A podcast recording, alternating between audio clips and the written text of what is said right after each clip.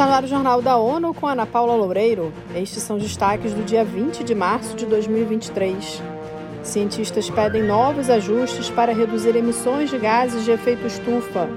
Escritório de Direitos Humanos apreensivo com relatos de uso da força policial em Moçambique.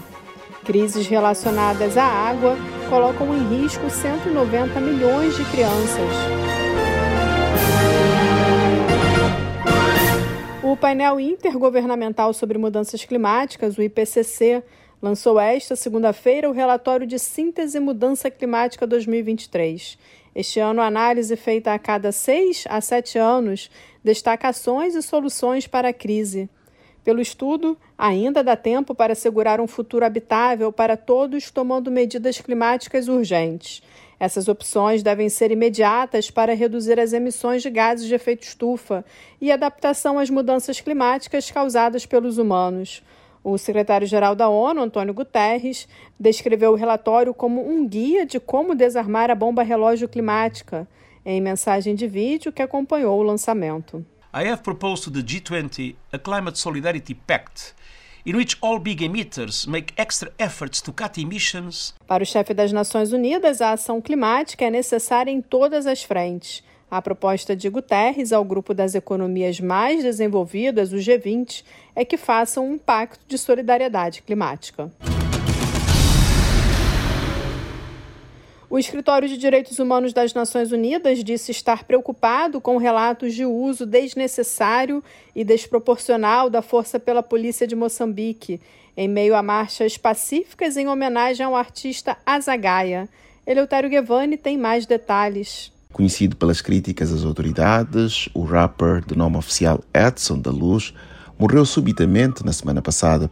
Vigílias em memória ao artista foram realizadas em cidades de Angola e Moçambique. O escritório faz um apelo para a libertação imediata de pessoas que foram detidas de forma arbitrária e investigação de alegadas violações. Agências de notícias informaram que a polícia dispersou participantes de uma manifestação usando gás lacrimogéneo no funeral da ONU News em Nova York, Eleutério Gavan. De acordo com os relatos nas redes sociais, ainda circulam mensagens convocando atos em diferentes locais de Moçambique. O Unicef alertou nesta segunda-feira que cerca de 190 milhões de crianças em 10 países africanos estão em risco devido à tripla ameaça relacionada a questões da água, doenças, alterações climáticas e condições de higiene e saneamento. Mayra Lopes tem mais informações. O estudo, divulgado às vésperas da Conferência da Água da ONU, revela onde as crianças enfrentam mais riscos e onde o investimento em soluções deve ser urgente para evitar mortes desnecessárias. Para o diretor de programas do Unicef, a África está enfrentando uma catástrofe hídrica ele adiciona que, enquanto os choques climáticos e relacionados à água estão aumentando globalmente, em nenhum outro lugar do mundo os riscos aumentam tão severamente para as crianças. Da ONU News em Nova York, Mayra Lopes. Muitos dos países mais afetados, principalmente no Sahel, também enfrentam instabilidade e conflitos armados, agravando ainda mais o acesso das crianças à água potável e ao saneamento. As Nações Unidas marcam o Dia Internacional da Felicidade neste 20 de março. A data foi criada pela Assembleia Geral da ONU em 2012, apontando que a felicidade e o bem-estar são metas universais e devem ser reconhecidas nas políticas públicas. A ONU lembra que a data busca acabar com a pobreza, reduzir desigualdades e proteger o planeta.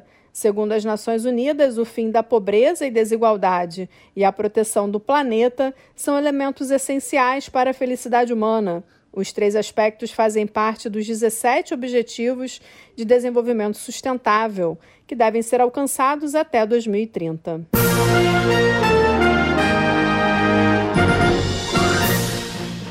Esse foi o Jornal da ONU. Confira mais detalhes sobre essas e outras notícias no site da ONU News Português e nas nossas redes sociais. Para nos seguir no Twitter, acesse arroba ONU News.